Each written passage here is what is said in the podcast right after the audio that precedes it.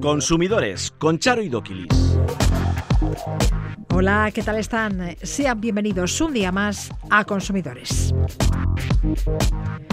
Un estudio muestra que las cocinas de gas incumplen los límites de contaminación en nuestros hogares de forma habitual. 8 de cada 10 usuarios creen que la gran mayoría de comercios falsean descuentos en las rebajas. Facua denuncia a grandes cadenas de distribución por no repercutir la bajada del IVA a todos los alimentos afectados. La Asociación Vasca de Consumidores y Usuarios denuncia a los cines Yelmo por prohibir acceder a sus salas con comida o bebida adquirida fuera de sus instalaciones. Conchumovide recuerda que las llamadas a un 118 tienen un coste elevado y no son teléfonos de atención al cliente. ¿Saben cómo limpiar el móvil? Comienza ya Consumidores.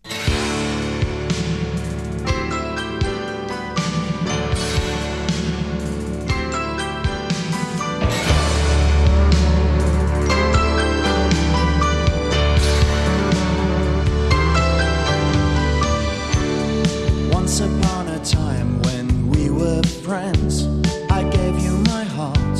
The story ends. No happy ever after. Now we're friends.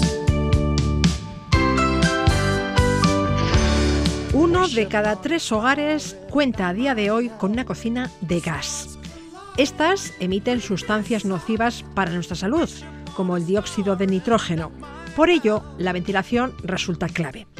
Les hablamos de ello porque un estudio del CLASP, Grupo de Trabajo sin ánimo de lucro para la promoción de la eficiencia energética y para la Alianza Europea de Salud Pública, ha constatado que las cocinas de gas sobrepasan los límites de contaminación en el interior de los hogares.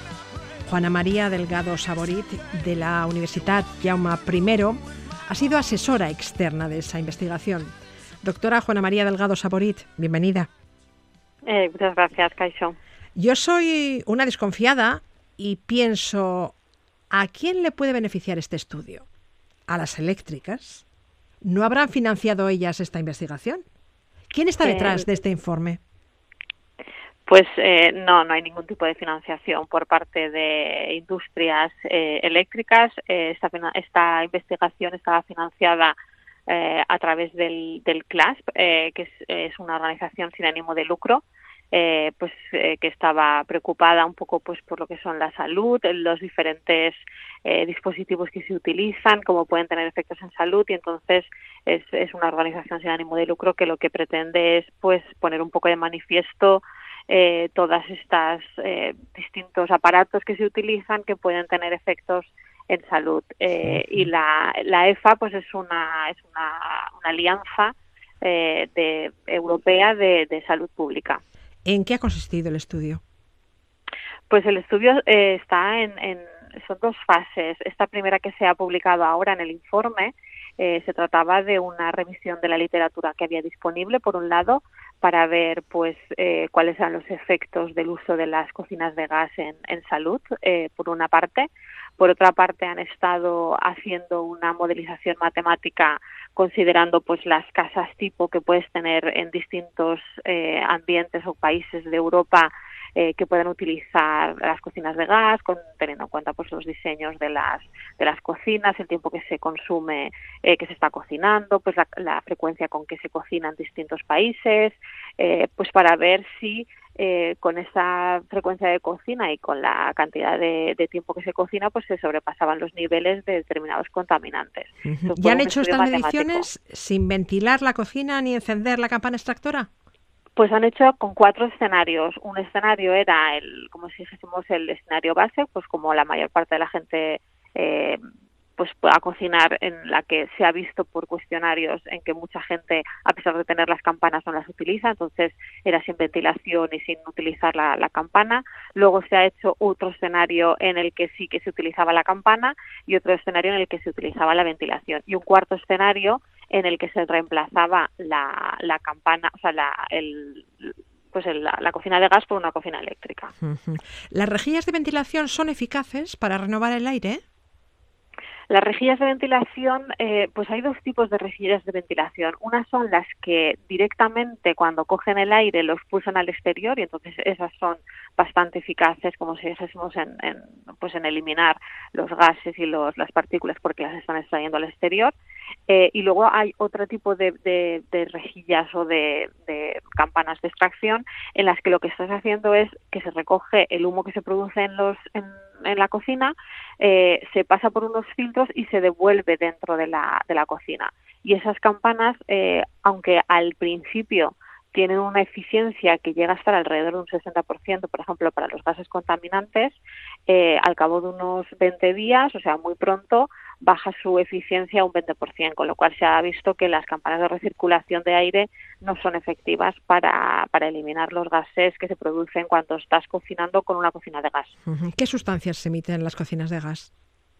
Pues las cocinas de gas, pues eh, estamos hablando de una combustión, entonces eh, se emite el NO2, el dióxido de carbono, se emite monóxido de carbono, que ya sabemos que también es peligroso, eh, se emite CO2, que tiene efectos en, cambio climático, en calentamiento global, y también se producen fugas del, gas natural. O sea, a pesar de que se tiene eh, cuando se cierran los el instrumento pues no siempre se cierra bien se producen algunas fugas y se ha estimado que la cantidad de gas metano que se puede emitir al ambiente eh, por toda la cantidad de, cocinas de gas que hay en Europa, equivaldría pues a lo que sale por los tubos de escape de 500.000 coches. Esas mismas sustancias eh, son las que emiten las estufas de gas. Las estufas de gas, claro, cuando tienes una combustión estás emitiendo esos contaminantes. Además, eh, también puedes emitir eh, partículas que en el caso de la combustión de gas con las cocinas de gas vemos que hay una mayor cantidad de, partículas ultrafinas que son las más problemáticas porque pueden penetrar mucho más eh, hondo en el, en el, sistema respiratorio entonces también producen pues efectos en, salud. ¿Qué efectos perniciosos tienen esas emisiones? pues eh, se ha visto efectos en el sistema respiratorio, pues produce inflamación, broncoconstricción, eh, se produce una mayor eh, posibilidad de ataques de asma, de desarrollo de asma infantil. luego, por ejemplo, también se ha visto efectos en el, sistema cardiovascular debido a que estás expuesto a, esos niveles de, de NO2 pues en estudios falta, o sea, en estudios que se han hecho con, con efectos en NO2 se ha visto que también puede tener efectos en el sistema eh, central nervioso, eh, pues una serie de, de, efectos en distintos eh, sistemas de salud del cuerpo que, que son para tener en cuenta. El, el, como si fuésemos el más inmediato que se tiene muy estudiado son los efectos en, asma infantil y en adultos. Bueno, afirman que el 12% de los casos de asma infantil en la Unión Europea se debe a cocinar con gas. Sí, esto es eh, porque hay estudios en los que en los que se ve cuál es el, la, pues como el riesgo de que los niños que viven en, casas eh, donde se cocina con gas tienen un 40% más de posibilidades de, de, que, tienen, de que tengan eh, asma, considerando el, pues la cobertura de casas que hay en, a nivel de toda Europa que cocinan con gas y la prevalencia del, del asma infantil en, a nivel de toda Europa, pues he estimado que si se redujeran, o sea, si se sustituyeran las cocinas de gas por otro tipo de cocina más limpia, que serían en este caso las eléctricas, pues se podría reducir un 12% del el número de casos de asma infantil. Y hay también una relación directa entre el gas de los hogares y el trastorno por déficit de atención e hiperactividad en los niños de corta edad, ¿no? Sí, se han visto en, tenemos eh, evidencia en dos estudios, uno en España y otro en China, en la que había una mayor, eh, un mayor riesgo para los niños eh, que se veía que, tenían eh, trastorno de, de, hiperactividad. Tenemos esos dos estudios que nos indican que, puede haber esta asociación. Nosotros cuando en, salud ambiental y en epidemiología el peso muchas veces lo pones en estudios muy grandes eh, con donde se ve una, una significación, como por ejemplo podría ser el caso de China, donde estamos hablando de, de, habían la población que se estudió eh, eran de, bastantes miles de, personas eh, y en España pues es el, ejemplo más reciente. Cuantos más estudios salgan, pues más, más fuerza se da esa evidencia. Hay que ventilar la cocina, pero cualquiera lo hace cuando está helando fuera o cuando lo que queremos es mantener el calor de la casa para no gastar tanto en calefacción. Exacto, y, eso es uno de las de los de los puntos clave que transmite el, informe de cara a hablar con los reguladores a nivel europeo y a nivel nacional, eh, que el, el, hecho de que tengamos las cocinas gas eh, nos pone en compromiso para conseguir la eficiencia energética, porque con la eficiencia energética, que lo que queremos es tener, pues reducir el consumo de la calefacción, eh, tener casas más eficientes energéticamente, o sea, más que, que, mantengan el calor y el frío, pues el hecho de que tengamos una fuente de emisión dentro de las casas que no la puedas ventilar, eh, pues estás poniendo en compromiso el, el, el, la eficiencia energética. Entonces, si se pudiera eliminar esa fuente de contaminación interna, pues eh, no tendrías el problema de que quieres cerrar las casas, quieres tener una buen, un buen sellamiento aislante térmico y, ese problema no lo tendrías, claro. ¿Y demostrado cómo está? que las cocinas de gas incumplen los límites de contaminación en el interior de los hogares porque no se legisla al respecto. ¿Las cocinas de gas deberían eliminarse progresivamente? Eh, sí, se está. Las recomendaciones que se hacen es, por un lado, incentivar el que se pueda hacer una transición tecnológica, pues financiando a los, a los consumidores, eh, para que se pueda realizar eso no de forma drástica, pero sí una transición hacia cocinas más limpias. Eh, pues poner, por ejemplo, unos límites a lo que son las cocinas de gas, como se hace, por ejemplo, con los coches, que tenemos distintos, cada vez han, ido reduciendo los, las emisiones en los coches, pues para que no todo valga las cocinas de gas y que los productores de las cocinas de gas tengan que tener en cuenta cuáles son los límites de emisión. Otra de las iniciativas es, eh, pues como con la, las etiquetas de energía, eficiencia energética de los electrodomésticos, pues que también se informe a los consumidores de no solamente cómo eficiente energéticamente es el, el, la cocina de gas que van a utilizar, sino pues cuáles son las contaminantes los niveles de contaminante que, que emiten para que ellos puedan tomar una decisión informada. Eh, y luego, por ejemplo, pues eso se puede hacer a través de la directiva del diseño ecológico que se está desarrollando ahora mismo y luego también se puede pues actuar a través de la directiva de la eficiencia energética, pues eh, requiriendo que los nuevos edificios, pues en vez de tener eh, las cámaras extractoras recirculantes, pues que tengan cámaras extractoras que recirculen, o sea, que extraigan afuera. Entonces hay varias varias medidas que se pueden que se pueden ir tomando, pero claro, se tiene que se tiene que llamar la atención de los reguladores y los legisladores porque si no no se va a hacer nada. La Unión Europea está obligada a salvaguardar la salud de sus ciudadanos a la hora de legislar y tiene la responsabilidad de establecer un marco que nos encamine hacia cocinas no contaminantes. Pero hoy por hoy, como decíamos, las cocinas de gas sobrepasan los límites de contaminación. Hasta que no se legisle al respecto, no queda otra que ventilar bien las cocinas, ¿no? Efectivamente, efectivamente. Mi recomendación sería ventilar las cocinas mientras se tiene la mientras se, tiene la, la, cocina de gas y cuando se considere que es necesario cambiar la cocina, pues irse a cocinas eh, más limpias. Y ese mismo consejo es trasladable a las estufas de gas. Si tenemos la estufa en el salón, hay que ventilar el salón. Doctora Juana María Delgado Saborit, investigadora de la Universidad Tillama primero, mil gracias. Muchas gracias.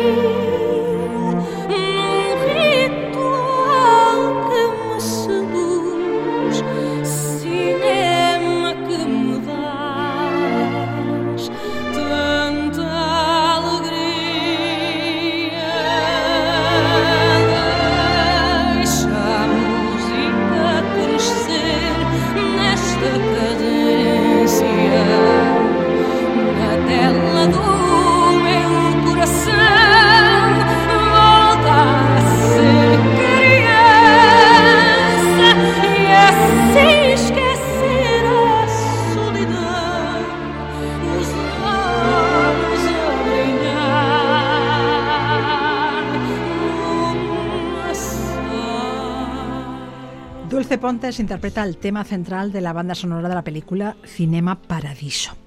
Desde hace mucho tiempo se ha extendido la creencia de que en los cines no podemos meter comida ni bebida de fuera.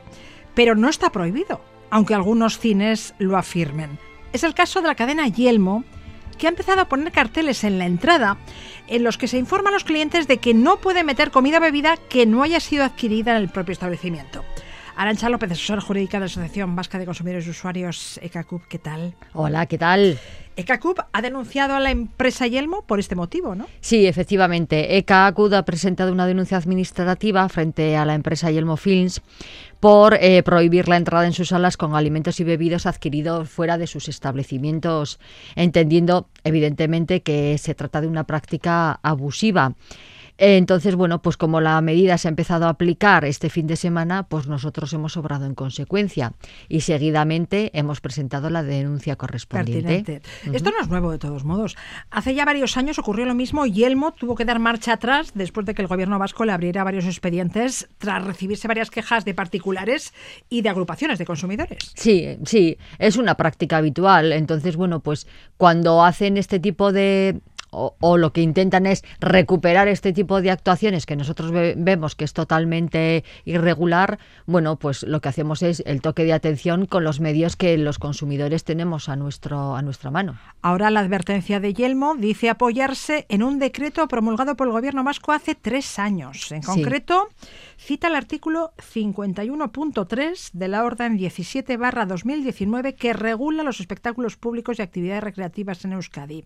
¿Qué dice ese artículo? Bueno, pues este texto legal lo que indica es que eh, puede dar la posibilidad a las empresas de que limiten el consumo de bebida o comida, pero es bebida o comida en general, en global. No se trata de que eh, estos alimentos o estas bebidas sí y esto otro no a mi elección y como a mí me da la gana. Entonces lo que no puedes decir es que las palomitas que traes de la tienda de enfrente o de tu casa no puedes comerlas pero, sin, em- eso es pero sin embargo las que tienen las que adquieres justo a la entrada que son las que yo te obligo a pagar eh, sí. Entonces esto, desde nuestro punto de vista, es una interpretación errónea e interesada del contenido de la normativa. Entonces, bueno, pues teniendo en cuenta ese contenido, lo que nosotros hacemos es eh, entender que como tiene un carácter abusivo esta aplicación, tiramos también de una normativa que en este caso es el reglamento, el, Real Decreto Legislativo, el 1 barra 2007, en el que nos vamos desde el artículo 82 hasta casi casi el 89 para apoyarnos en que esto es totalmente abusivo. También Facua considera esa cláusula abusiva y contraria a la Ley General para la Defensa de los Consumidores y Usuarios.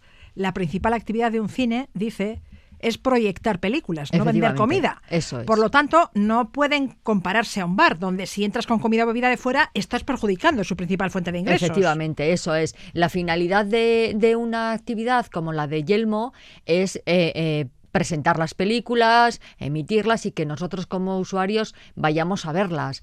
Eh, entonces, claro, si tú centras tu actividad en eso, eh, la comida y la bebida queda fuera de tu actividad. ¿Por qué? Pues porque siguiendo, por ejemplo, el ejemplo que tú has puesto, un restaurante no, no lo que no hace es eh, proyectar películas. Eh, se dedica a dar comida y bebida. Entonces, eh, lo normal es que allí entres a consumir su producto y a Yelmo vayas a consumir su producto. No limites el acceso al resto de las cosas. Bueno, ¿qué debemos hacer si llevamos comida de fuera y nos impiden la entrada en la sala?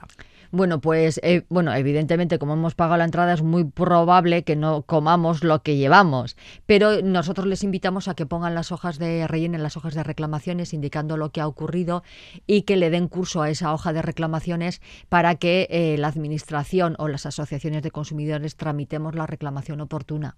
Convendría también sacar una foto de los carteles informativos. Sí, claro, eh, la foto porque marca la, además la fecha en la que estamos haciendo uso y de cómo la prohibición se según Yelmo está vigente.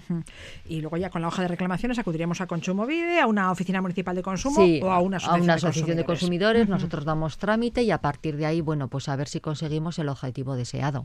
Y hablamos ahora de la guía Más que un móvil, la guía que no viene con el móvil y que han editado la Agencia Española de Protección de Datos y UNICEF. Y lo han hecho a raíz de un trabajo en el que participaron cerca de 50.000 adolescentes de entre 11 y 18 años. Los resultados inquietan. Seis de cada diez aceptaron a un desconocido en una red social. Dos de cada diez quedaron en persona con gente que conocieron a través de Internet. Y uno de cada diez recibió online una proposición sexual por parte de un adulto. Qué miedo, ¿no? Horrible, horrible. Son, desde luego, a mí me parecen datos escalafriantes.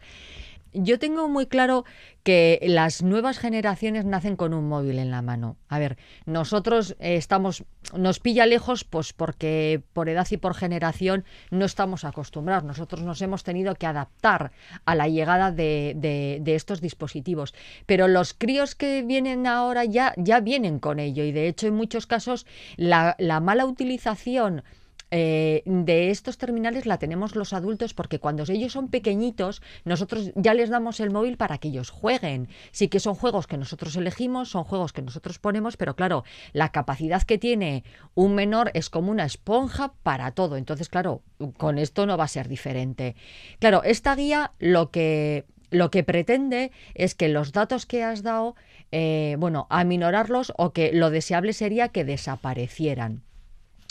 Eh, la guía eh, empieza, eh, da un, un- es un decálogo y bueno, lo que marca son 10 puntos en los que nos dice cómo tenemos que planificar la llegada del móvil. ¿Por qué? Pues porque está claro que eh, los menores, nuestros hijos, les damos la posibilidad de acceder a una gran variedad de información, de relaciones y contenidos como los que has comentado, y que ellos no tienen por qué pensar que eh, el que está al otro lado lo hace para engañarle o para conseguir algo ilegal de él. Simplemente ellos, en su, bueno, entiendo que en su inocencia, lo que hacen simplemente es utilizar algo pues como nosotros podíamos utilizar hace 30 años un lapicero, pues sin la, la menor maldad, o sea, sin maldad ninguna, ¿no?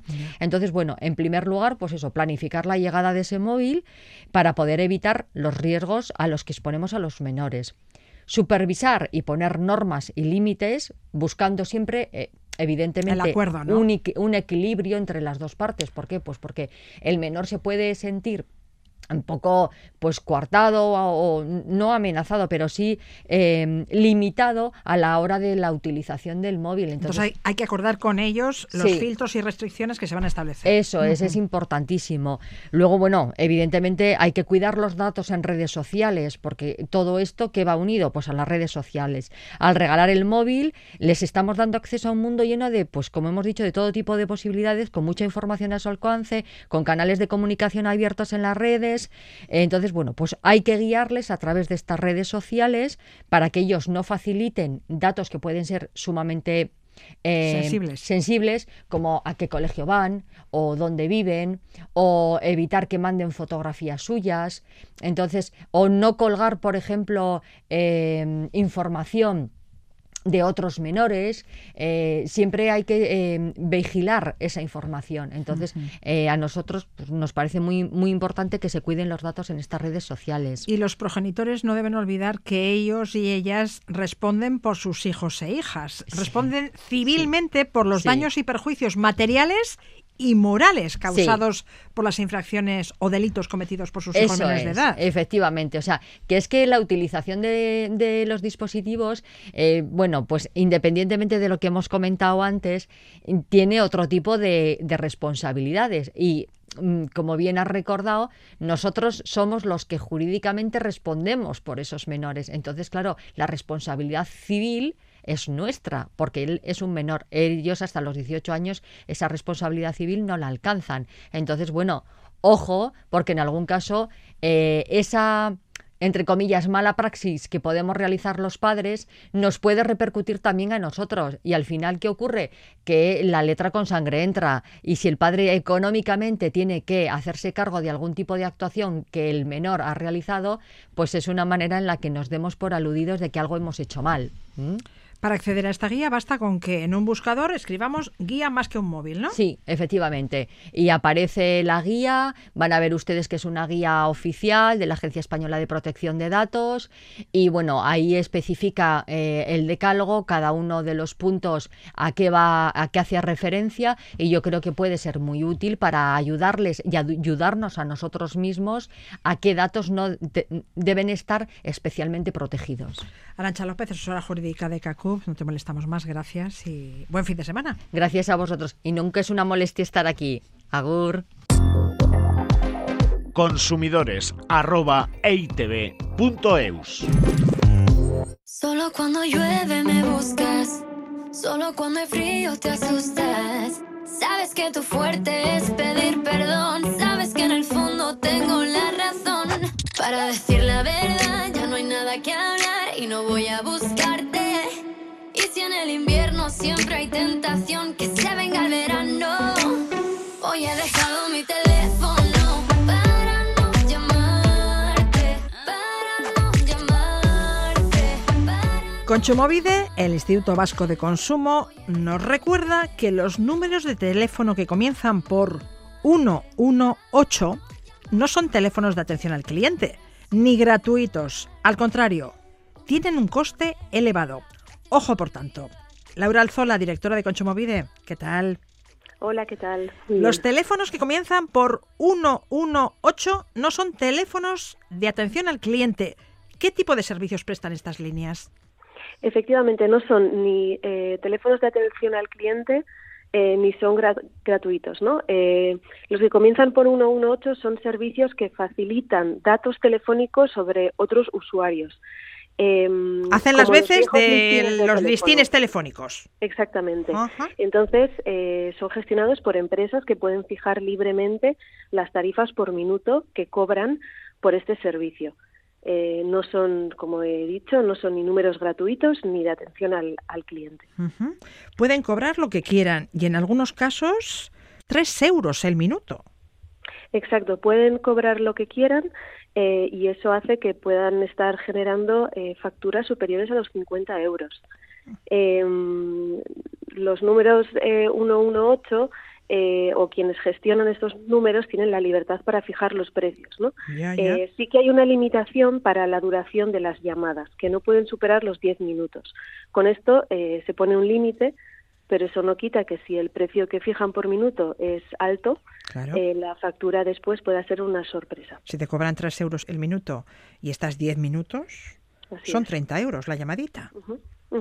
Y al ser teléfonos de tarificación especial, quedan fuera de las ofertas de tarifa plana habituales en las compañías de telefonía. Estas llamadas se facturan aparte.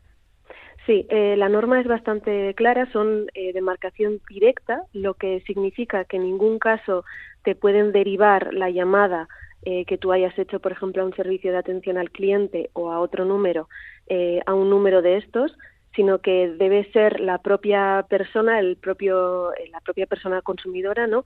quien marque este número. Eh, el problema que sí que estamos viendo es que estos números tienen una posición preferente en las búsquedas de Internet, es decir, estamos viendo casos en los que eh, las personas usuarias eh, han llegado a estos números porque han hecho una búsqueda en Internet para llamar, eh, por ejemplo, a un número de taxi y, y el primer número que les ha aparecido, el- uno de los mejores po- posicionados, ha sido el 118 y ha sido así como pues lo han marcado, han marcado cada dígito, eh, quizás sin entender del todo la locución eh, al principio, que es obligatoria, en la que tienen que explicarte que cuál es el precio que, que va a tener la llamada, ¿no? Entonces hay que prestar atención a las búsquedas por Internet. Estamos tratando de localizar el teléfono de una compañía determinada y el primer teléfono que aparece es uno que comienza por 118. Cuidado. Es una Sí, empresa es- intermediaria que nos va a cobrar un riñón por ponernos en contacto con la entidad buscada. Eso es, más que tener eh, cuidado con las búsquedas en Internet, que por supuesto lo que hay que tener en mente es que si sale un número que comienza con 118, eh, es uno de estos números, ¿no? Entonces, en el caso de marcarlo, ser consciente de, de cuál puede ser el precio, escuchar bien la locución inicial y tener claro que no es un número gratuito, no es un número de atención al, al cliente y que, que bueno, eh, que las consecuencias son las que son. Pueden cobrar lo que quieran, pero hay un límite en la duración de la llamada que es de 10 minutos y nos deben informar de todo ello. Exactamente, ahí tiene que haber una locución eh, de 15 segundos al inicio en, en la que expliquen pues el tiempo por el que eh, van a bueno el tiempo no el importe por el que te van a facturar cada uno de los minutos que utilices el ser, el servicio que como digo eh, son servicios que facilitan datos telefónicas sobre otros usuarios. Es decir el viejo listing de teléfono que se utilizaba antes pero en su versión eh, telefónica. Laura, si vemos en nuestra factura de teléfono algún número que comienza por 118 y nosotros no hemos realizado esas llamadas, ¿qué debemos hacer? Lo primero que deberíamos hacer es eh, contactar e informar a nuestra compañía de teléfonos, a quien nos ha emitido la factura, ¿no? Y refleja esa llamada en la factura em, y, bueno también localizar en internet la empresa propietaria de ese número y poner una reclamación ante dicha empresa porque si no se han requerido sus servicios no eh, es también dicha empresa que tiene que responder por por ello. Eh, y finalmente, bueno, si no hemos logrado la solución a nuestra queja eh, con la empresa, eh, presentar una queja, como siempre, o una denuncia ante Consumovide. Pues habrá que estar atentos. Cuidado con llamar a un 118 y revisemos las facturas por si nos cobran unas llamadas que no hemos hecho. Laura Alzola, directora del Instituto Vasco de Consumo, Millasker. Es que ricasco.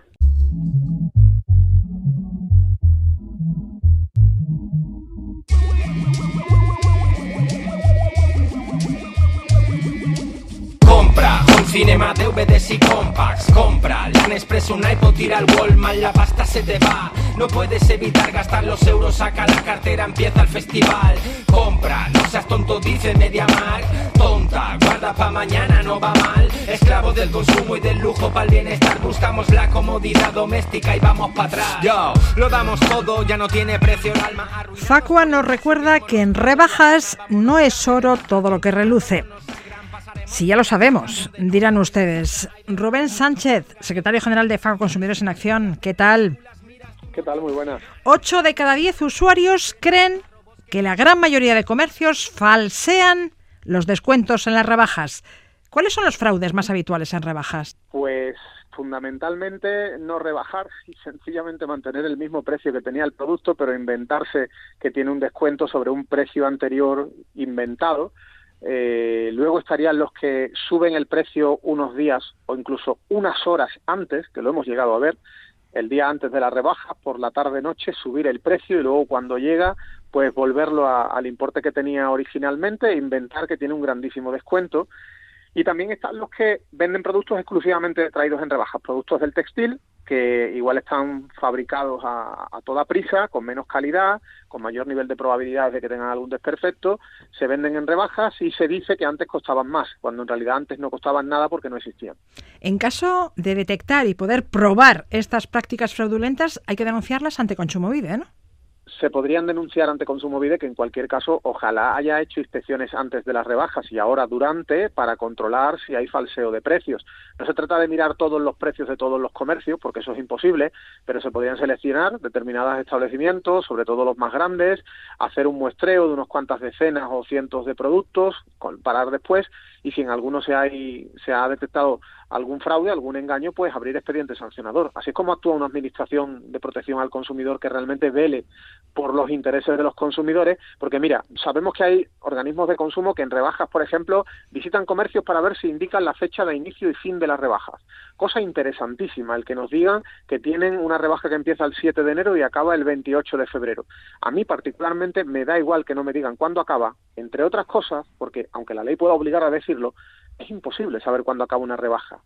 Según la normativa, para anunciar rebajas no puedes tener cuatro productos rebajados. Tienes que tener un porcentaje importante, la, mitad de, de, productos de esa zona de la tienda con descuentos. Y si se te acaban todos, ¿cómo vas a seguir con la rebaja hasta el 28 de febrero? Es imposible. La rebaja acaba cuando ya no hay suficientes productos para ofertar una modalidad de descuentos así a lo grande. Por tanto, si hacemos una visita, si hacen una visita los inspectores de consumo, que no miren fecha de inicio y fin, que no miren si está el horario de apertura del comercio. esos no son los elementos esenciales a, inspeccionar. Lo que hay que mirar es el precio de los productos y visitar antes de las rebajas para mirar también ese precio y luego hacer la comparación para, para comprobar que no haya engaño. Hablando de irregularidades, ya sabrán que desde el 1 de enero no se aplica el IVA de los alimentos básicos y se ha rebajado al 5% el impuesto de la pasta y el aceite. Si pagábamos por 12 huevos medianos 2 euros 10 céntimos, con la rebaja del IVA deben costar 8 céntimos menos y una barra de 1,40 euro céntimos pasaría a costar 5 céntimos menos. Pues algunas cadenas de supermercados no han repercutido la bajada del IVA en los alimentos afectados. La pasada semana denunciabais a siete grandes cadenas de alimentación. ¿Ya han corregido esos precios? Han corregido una parte de los precios irregulares. Eh, nosotros detectamos 46 productos con irregularidades, eh, lo denunciamos ante la Comisión Nacional de los Mercados y la Competencia, eran siete cadenas las que tenían esas anomalías, en algunas solamente había un producto mal, en otras había un puñado. Lo denunciamos también públicamente, hicimos eh, pues bueno, una difusión amplia de nuestra página web, en los medios, el listado de productos estaba incluido, con lo cual las superficies comerciales sabían cuáles eran y los han cambiado. Es decir, ha sido denunciar públicamente, tomar nota a las empresas, casi todas las empresas, y rectificar. La inmensísima mayoría de precios está rectificado y claro, nos decían, es que no nos dio tiempo, es que tal, es que cual, cosa que nos parece muy bien, pero resulta que esta semana hemos hecho un segundo estudio y hemos visto más productos con irregularidades. La cuestión es que siguen teniendo las irregularidades casi todos, con lo cual parece que hace falta que nosotros señalemos cuáles son para que las empresas rectifiquen cuando ellas saben perfectamente cuáles son. Así que sí, toca seguir trabajando en investigar el mercado y en denunciar. Ayer viernes el precio de la luz bajaba un 4,6% hasta los 89,5 euros megavatio hora. Lejos quedan los 545 euros que pagamos en marzo del año pasado. Se han moderado los precios en parte gracias a la excepción ibérica que limita el precio del gas para la generación eléctrica. El Ejecutivo español ya ha pedido a Bruselas prolongar la excepción ibérica al menos hasta finales de 2024 con un tope similar al actual de entre 45 y 50 euros por megavatio hora. Una decisión que supongo que aplaudiréis.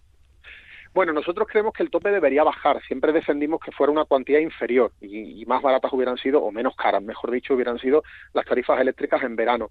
El tope hoy igual no hace falta, en este momento no, es necesario. Quizás a esta hora a la que estamos hablando tú y yo, da igual que exista un tope al gas porque el gas no puja en el mercado por encima de ese tope, puja muy por debajo. Pero igual dentro de tres horas o dentro de cuatro días sí hiciera falta mantenerlo. Por tanto, efectivamente, hace falta que esté hasta el 24 y yo creo que hasta el infinito. Es decir, no tendría que que, eliminarse un tope al gas, más allá de la medida yo creo que bastante potente que o que va a proponer el gobierno de España a Bruselas, que es sacar de la subasta diaria tanto la hidroeléctrica como la nuclear. Son dos energías que se aprovechan de lo que se denomina eh, coste de oportunidad, que es que en un determinado momento el mercado está muy caro, el gas está carísimo y dice la hidroeléctrica, oye, pues yo voy a pujar incluso por encima de lo que puja el gas, que voy a vender seguro.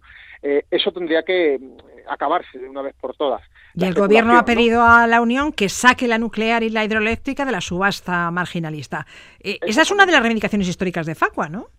Sí, es algo que Facua trasladó a la vicepresidenta Rivera en el año 2021. De inicio nos dijo que no lo veía y al final lo ha visto. Con lo cual, bueno, satisfecho lógicamente de que algo que pedíamos, pues ahora el gobierno, de una manera ya bastante, digamos, eh, detallada, con todo su análisis técnico, plantee la fórmula en la que cree que se podría hacer, plantea una fijación de precios a largo plazo, otra cosa será cuáles serían esos precios, cuáles serían los precios que se plantearían para la nuclear y la hidráulica, si son razonables o no. Porque claro, si se plantean unos precios a largo plazo carísimos, pues no nos sirve de nada sacarlas de la subasta. Esos precios tienen que ser razonables y provocar que reduzca enormemente el recibo. Ya, porque no es de recibo que las tecnologías eh, de generación eléctrica más baratas acaben costando a los consumidores lo mismo que las más caras. Hombre, es que lo que cuesta 10, ¿por qué tiene que costar 500? No tiene ningún sentido. Eh, hay que pagar las cosas proporcionalmente a su coste, que ganen dinero, que ganen mucho dinero, pero que no se forren de una forma tan bestial como la que vienen teniendo durante muchísimo tiempo por un modelo que no entendemos. Es una subasta donde se ha puesto un ejemplo parecido muchas veces. Imagínate que te vas al supermercado y te cobran por el chope o por la leche lo mismo que por el jamón de pata negra. ¿Por qué? Porque todos son alimentos. Pues como todos son electricidades, producir con nuclear, producir con eólica y producir con gas es lo mismo. Se acaba pagando a todas por el mismo importe. Pero no, cuesta lo mismo. Claro, no cuesta lo mismo. Antes de acabar, respondemos a Pilar, que nos ha enviado el siguiente mensaje a consumidores.eitv.eus. En mayo de 2022 tuve un siniestro con mi coche, un Hyundai i20. Como consecuencia del percance, el vehículo sufrió abolladuras, rozaduras y el bloqueo de la puerta derecha. En junio lo peritaron en Autolasa y desde entonces estoy esperando a que me lo arreglen. He ido en numerosas ocasiones al taller y siempre me dicen que la puerta no llega, que no llegan los repuestos. He llamado al seguro en numerosas ocasiones y me dicen que no pueden hacer nada. En marzo tengo que pasar la ITV y con una puerta que no se puede abrir ni cerrar, no se pasa la inspección. No sé qué hacer. ¿Qué me aconsejáis? ¿Qué debe hacer Rubén? De inicio se podría llevar el coche a otro taller, se podría encargar el seguro, se podría exigir que el seguro asuma su responsabilidad con el cliente, se le podría reclamar luego que si hay algún perjuicio económico lo pague el seguro y se podría incluso argumentar que hay unos plazos para, o sea, hay unas garantías en cuanto a piezas de repuesto. Si un coche que se sigue fabricando, que se dejó de fabricar hace pocos años, eh, no tienen piezas de repuesto para la puerta, eso no tiene ningún sentido porque la legislación europea obliga a disponer de ellas. Si tarda mucho, es responsabilidad de la empresa en cuestión y esa empresa podría abrírsele un expediente sancionador si la autoridad de consumo trabaja bien. Yo creo que es importante que esta usuaria presente una denuncia, eh, pueda hacerlo ante Consumovide eh, y, y, a esperar a ver cómo resuelve. Pero desde luego, insisto, por un lado, responsabilidad del seguro con el usuario, y eso también se puede denunciar ante la Dirección General de Seguros del Ministerio de Asuntos Económicos, y por otro lado, responsabilidad del taller y el proveedor del taller a la hora de suministrar una pieza que tiene que existir, que no la están fabricando, sino que tiene que existir. Rubén Sánchez, secretario general de FACO Consumidores en Acción, gracias por atendernos una semana más. A vosotros, un abrazo.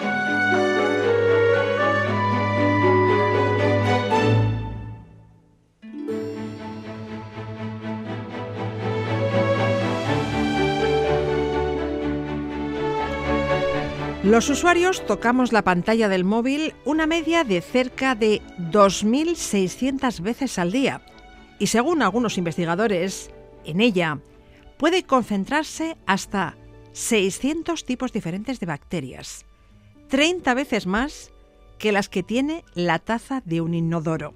Realmente todo esto suena peor de lo que es, pero ayuda a hacernos una idea de que establecer una buena rutina para limpiar el móvil es siempre importante. Iruri Kenner, ¿qué tal? ¿Qué tal? Hoy nos vas a explicar cómo limpiar adecuadamente el móvil, un asunto que nos interesa no solo por higiene, sino también para evitar un posible deterioro prematuro de nuestro dispositivo, ¿no? Eso es, eso es, eh, por higiene, por todos estos datos que has dado, que casi hubiera preferido no saberlos.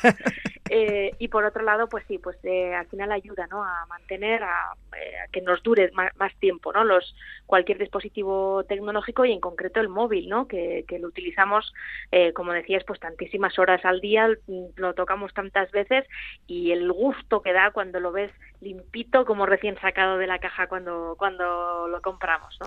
Algo que debemos tener claro es que nunca debemos utilizar ni agua, ni jabón, ni estropajos. No, y es verdad, puede sonar un poco bruto, pero es verdad que es, es habitual ¿eh? que alguien se ponga a utilizar eh, agua y jabón con un, con un trapo eh, para limpiar el móvil, pero bueno, vamos a ver de qué manera podemos hacer que vuelva a brillar eh, como cuando era nuevo, pero de forma segura, ¿no? Utilizando, bueno, productos, vamos a decir específicos, pero en el fondo son relativamente normales, son baratos y son fáciles de encontrar, ¿no? Y son sobre todo seguros para nuestros dispositivos. Pues sin agua ni jabón vamos a dejar el móvil como nuevo y sin gastar mucho. Empezamos por la pantalla. Sí, eh, la pantalla. Una, una de los primeros de las primeras reacciones que podemos tener es utilizar limpiacristales, porque asociamos la pantalla a un cristal, ¿no? Uh -huh. Pero hay que tener en cuenta que los limpiacristales a veces llevan eh, algunos componentes eh, abrasivos que bueno pueden llegar a dañar la pantalla. La pantalla es un es una parte del móvil muy muy sensible. Eh, si, si, si, si, nos fijamos, bueno pues son súper eh, sensibles al tacto, un dedo, dos dedos, apretamos más fuerte, menos. Toda esa tecnología que hay debajo es muy sensible y eh, evidentemente no podemos tratar una pantalla igual que tratamos el cristal de, de una ventana, ¿no? Uh -huh nos dicen los expertos, los propios fabricantes, que lo que limpiemos con alcohol isopropílico. ¿Eh? Con Alcohol is- isopropílico. Eso es.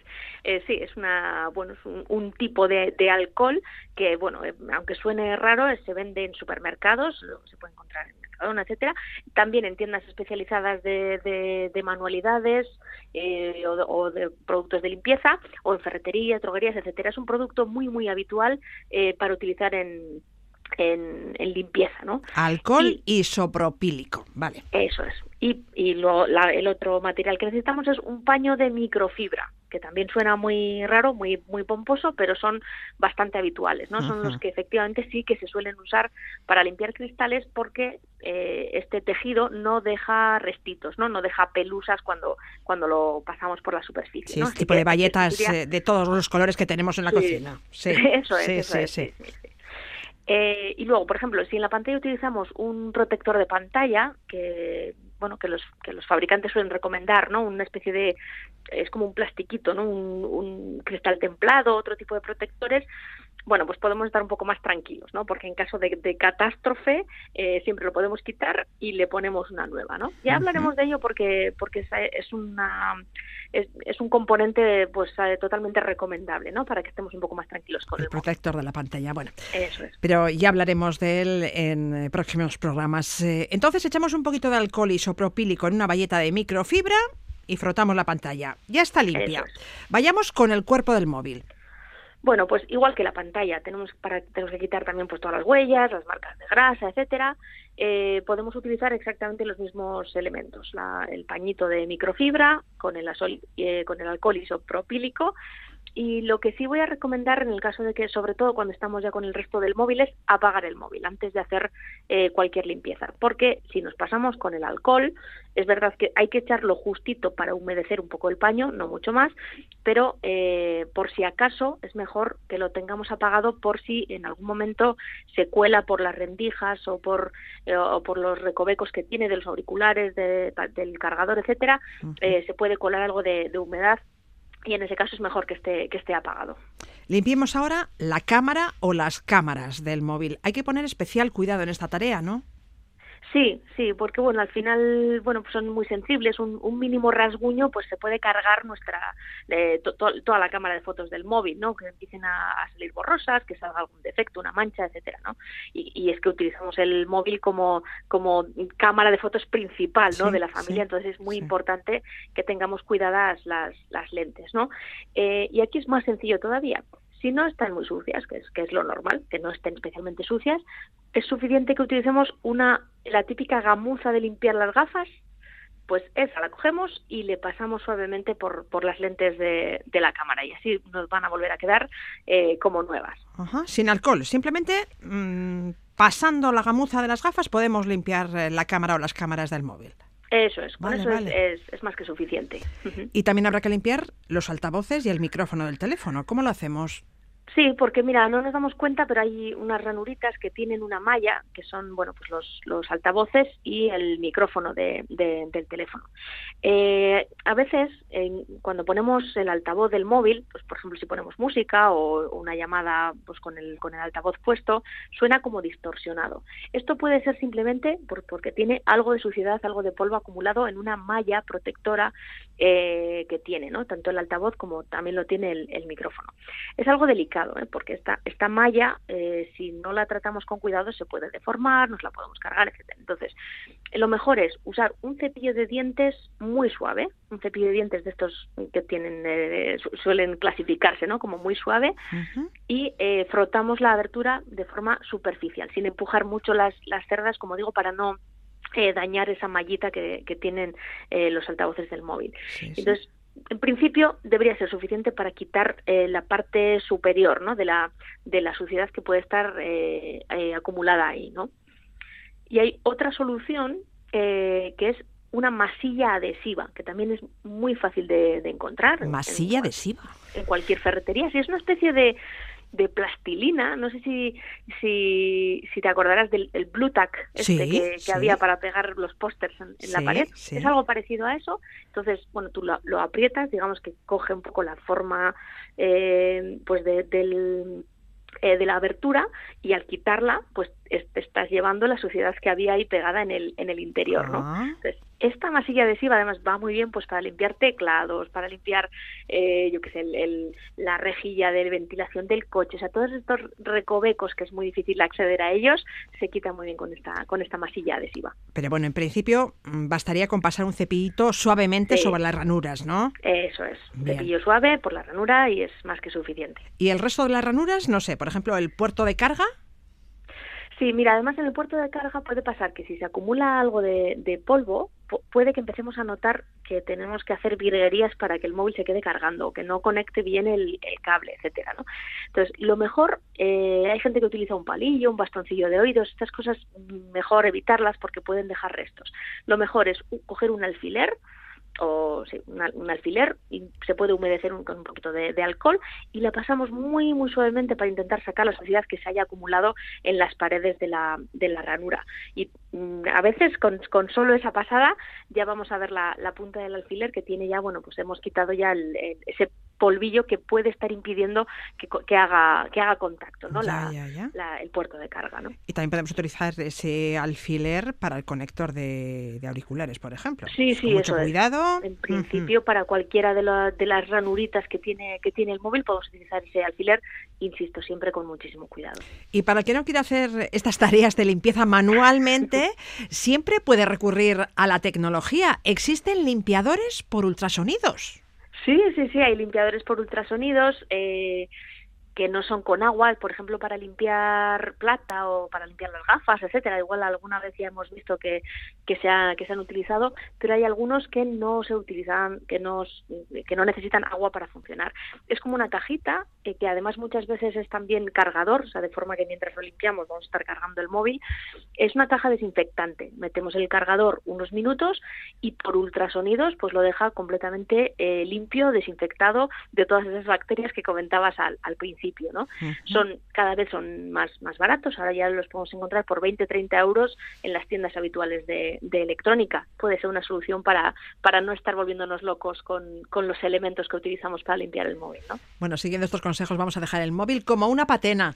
Iruri Kenner, gracias. Doctor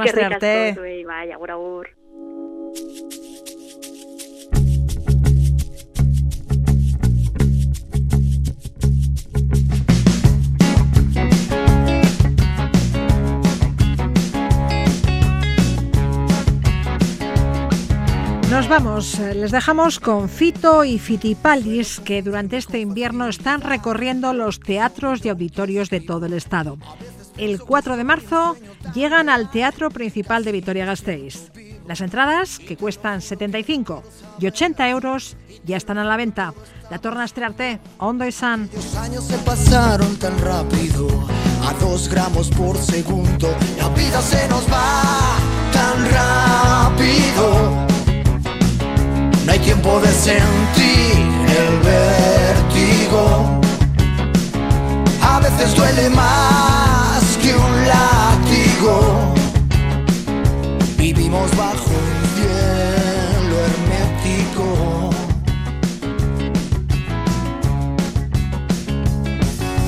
Sabes, si quieres que te adore como un santo, contagiame la risa y cúrame el espanto. No quiero recordarlo otra vez. Tarde, quizá para empezar ya sea tarde. Quizás desde el principio fuera tarde y solo lo supimos después. La vida se nos va tan rápido. No hay tiempo de sentir el vértigo. Veces duele más que un látigo. Vivimos bajo